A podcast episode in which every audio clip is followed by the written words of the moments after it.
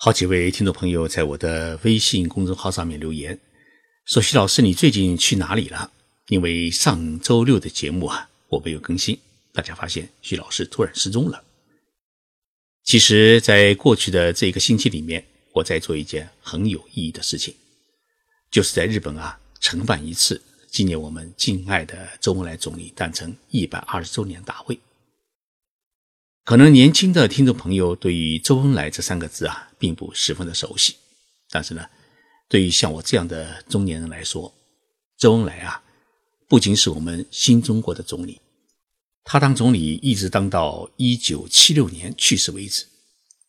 更因为周总理是一代伟人，没有他，新中国走的弯路可能更多，时间会更长。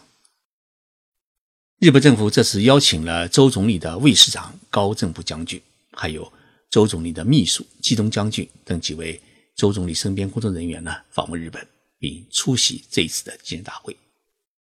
我作为纪念活动的主要策划者和陪同人员，与访问团一起啊，从京都、奈良、富士山一直到东京，沿着当年周恩来的夫人邓颖超大姐访日的路线走了一遍。由于时间过于碎片化，无法抽出半天的完整时间来做节目，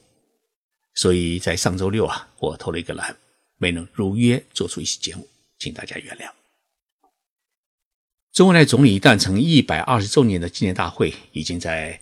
二十四号下午与东京的皇家花园大酒店隆重举行，日本各界人士三百多人，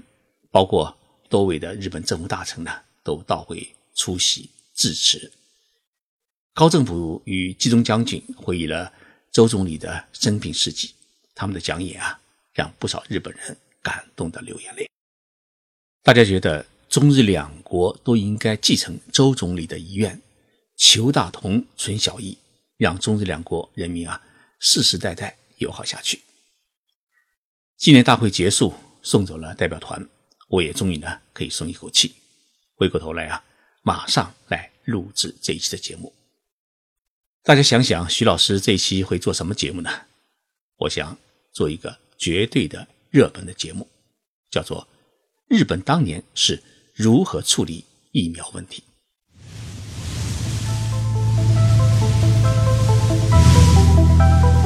任你波涛汹涌，我自静静到来。静说日本，冷静才能说出真相。我是徐宁波，在东京给各位讲述。日本故事。这几天疫苗造假问题啊，正在成为中国社会的一大热点问题。独生子女家庭的孩子，如果因为注射疫苗而导致残疾、痴呆甚至死亡，对于整个家族来说，会有一种绝望的感觉。我们无法想象疫苗制造企业的经营者是如何昧着良心做出这一种。伤天害理的事情。好在疫苗造假问题啊，已经引起了我们中国领导人的高度重视，相信政府会拿出切实可行的办法来解决这一问题，严惩犯罪者，给遭受伤害的孩子们一个良好的护理治疗的环境。那么，日本在过去有没有出现过类似的疫苗问题？如果出现的话，他们又是如何处理的呢？我查阅了大量的资料，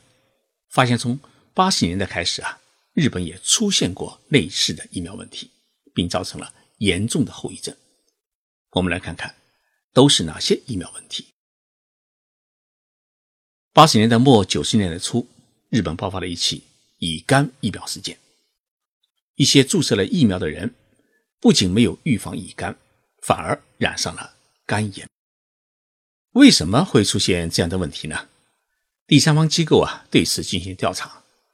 发现制造这些疫苗的企业啊，主要是一家名叫绿十字制药的公司。那么这家公司呢，使用未经过加热等方式进行灭活处理的逆血因子制剂，导致了部分接受这些疫苗接种的人呢，感染了肝炎病毒。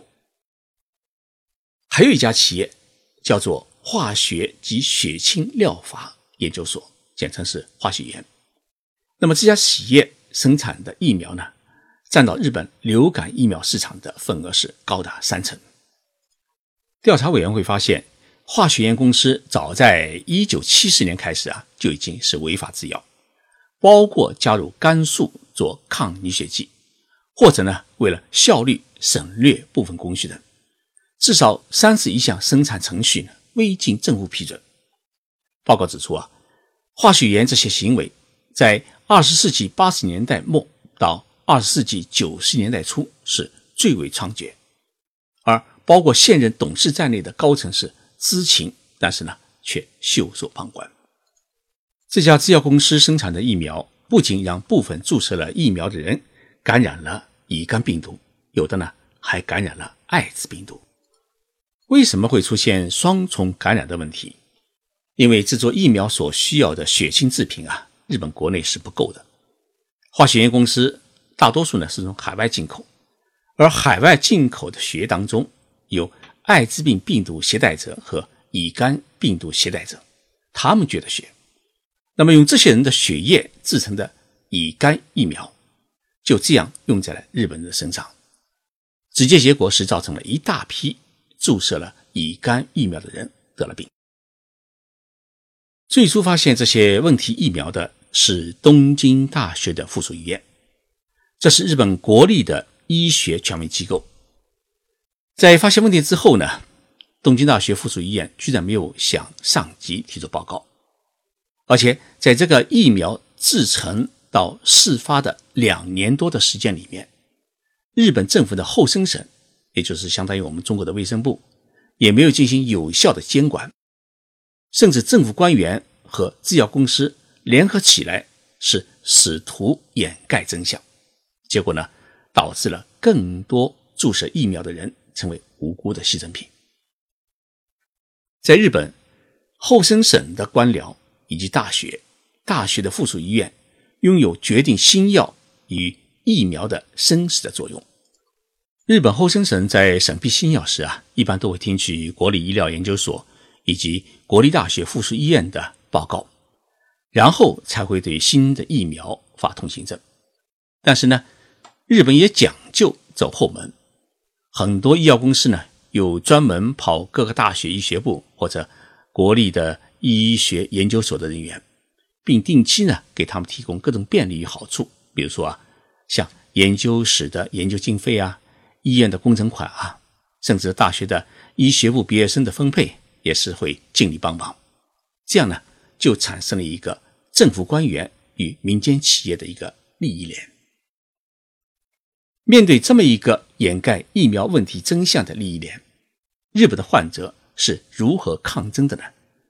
他们选择的方式是起诉，走法律的道路，不仅起诉制药企业，而且还起诉注射疫苗的医院，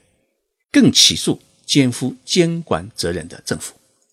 几千名乙肝患者和艾滋病患者联合起来，在东京、福冈、大阪等地提出了集体的诉讼。整个事件呢，引起了整个日本社会的广泛的关注。但是日本政府呢，一直在推卸自己的责任，并对一审法院的赔偿判决提出了抗诉。政府的这行为激起了民众更大的愤慨，一些受害者呢。不断到首相官邸和国会前进行抗议，日本主流媒体呢也公开批评政府的无情无理。一九九六年，当时的日本厚生大臣是立牌众议，第一次承认了国家在这次疫苗事件当中应承担的责任。同时呢，他举行记者会，宣布政府放弃了日本法院要求国家予以赔偿的抗诉。政府的这个行动啊，也成为新的一轮。日本医疗领域打黑扫黑的开始。原东京大学副校长、东京大学附属医院院长安部被起诉；原日本厚生省管理疫苗问题的官员松村被逮捕起诉；原绿十字制药公司董事长他被逮捕被起诉，都受到了应有的惩罚。这是日本政府第一次承认在疫苗监管问题过程当中出现了过失。然而，这仅仅是一个漫长诉讼的开始。二零零二年，大阪地方法院呢开庭审理一起医疗纠纷。三名原告称，他们在生病住院期间，因为使用了医院有问题的血液制品而被感染了乙型肝炎。事实上，很多感染乙肝的患者啊，都是在多年以后才知道，感染背后的原因啊，可能是源于早年注射了乙肝疫苗，而这个影响不只是一代人。来自九州的谷口三智子，在得知自己患有乙肝后啊，在医生的建议下，带着一双儿女去医院做了检查，结果发现了两个孩子都是乙肝病毒的携带者。儿子乙肝发病以后啊，曾对母亲说：“都是因为妈妈，我才得了乙肝。”而一向比较温顺的女儿，因为害怕，对母亲也说了这么抱怨的话：“我以后如果是乙肝发作，那会有多可怕？妈妈，你知道吗？”谷口除了哭着对孩子说对不起，他真是无言以对。这种负罪感，直到二零零六年，谷口才稍微减轻了一点。因为当时日本各大主流媒体和新闻呢，是都报了一条消息，说是十七年之前，北海道五名乙肝感染者将后生省告上法庭。他们认为自己感染乙肝是因为小时候注射了疫苗所感染的。一九八九年的这一起北海道乙肝诉讼案，经历了三次判决，一审是原告全部败诉。二审是三人胜诉，两人败诉，而胜诉者呢没有去后生省领取赔款，而是陪着败诉者一起再上诉到最高法院。这一场持续了整整十七年的漫长的诉讼，终于在二零零六年以终审获得全部胜诉，获赔两千七百五十万日元，大约是一百六十一万人。到二零零七年十一月。陆陆续续有将近一千名的乙肝疫苗的感染者和艾滋病的感染者，他们联合起来提出了公诉。这样一来的话呢，日本政府扛不住了。当时担任日本首相的福田康夫在首相官邸代表政府向受害者及家属呢是做出了正式的道歉。在诉讼过程当中，有一名女孩名叫福田伊里子。她是在出生不久啊，注射了乙肝疫苗，后来就得了乙型肝炎。他直到二岁时才知道感染的真相。那么知道真相以后啊，他立志要揭露医疗黑幕，于是就成了九州地区乙型疫苗的公诉代表。随后他还参加了诶众议院大选，一举当选为众议院议员。他与肝炎的受害者联合向后生省和药厂提出了赔偿诉讼，带头在国会呢推动制定是肝炎救济特别法。最终啊，因为注射乙肝疫苗而导致感染的原告人数呢达到了四十万人。二零一一年一月，这一系列的诉讼啊，迫使日本的厚生劳动省对。四十万名原告进行了赔偿，根据病情的轻重，就赔偿的金额，双方达成一致的意见。凡是因为注射疫苗而导致死亡，或者患肝癌，或者是重度的肝硬化者，每个人呢可以得到三千六百万日元的赔偿，大约是两百十一万人民币。轻度的肝硬化者可以得到。两千五百万日元的赔偿，大约是一百四十七万人民币。慢性肝炎的患者呢，可以得到一千两百五十万日元，大约是七十三万人民币的赔偿。那么，乙肝病毒携带者可以得到五十万日元，大约是三万块人民币的赔偿。乙肝病毒携带者，呃，日后做检查产生的医疗费和交通费呢，全部由国家来负担。那么这起乙肝疫苗诉讼案，日本最高法院是判决日本政府是赔偿三万两千亿日元，大约是一千八百八十二亿人民币。这就成为了日本历史上涉及人数最多、金额最高的国家赔偿案。也因为这个赔偿案啊，迎来了日本疫苗管理新法律的出台。而作为日本血液制剂与医疗的垄断巨头的化学与血清疗法研究所，就化学研啊，被勒令停业一百十天。虽然开出了历史上最长时间的停业命令，但是呢，与受害者所受到的伤害相比，这样的处罚呢，显然是难以平息民众的愤怒，也挽回不了民众对政府的信任。正当人们以为一切终于画上了句号的时候，另一起疫苗案也拉开了序幕。二零一六年七月，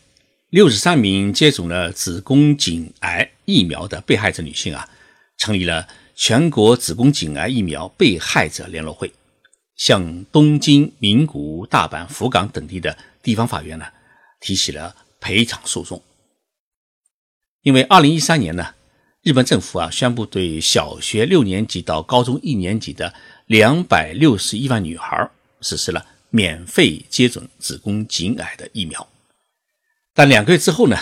严重的副作用的报告呢就出现了。出现不良反应的人数呢有两千五百八十人，提起诉讼的六十三名原告，他的平均年龄啊只有十八岁，他们都是在注射了疫苗以后出现了不良的反应，包括头疼啊、记忆障碍啊、手指不受控制、月经异常等各种症状，严重的呢最后是无法行走，只能靠轮椅才能行动。这一疫苗的注射使得多名少女啊。成为了残疾人。日本厚生省虽然暂停了这种疫苗的推广，但是呢，他们认为疫苗与副作用的因果关系啊，目前还不明确，需要委托专家委员会进行调查。因此呢，这一新的疫苗的诉讼仍在进行当中。在日本，任何一起重大疫苗事件的发生，都会有处罚企业、逮捕经营者。追究政府监管官员的法律责任，最后呢，由政府承担最终责任的过程。而在这过程当中，起决定作用的是公民的意志和公正的法律。同时，我们也看到，每一次事件之后啊，都会伴随着一项旧的法律法规的重新修改或者新的法律诞生。国民与政府最终合力解决疫苗问题带来的后遗症，并因此推动社会的进步，这是一个成熟社会的标志。这一点呢，也很值得我们学习与参考。谢谢大家收听这一期的节目。本期节目呢，是由我和成都艺术城共同打造，希望通过介绍日本的点点滴滴，让更多的听众朋友了解日本社会那种追寻社会和谐的理念与做法，来助推我们中国社会。更为美好的发展。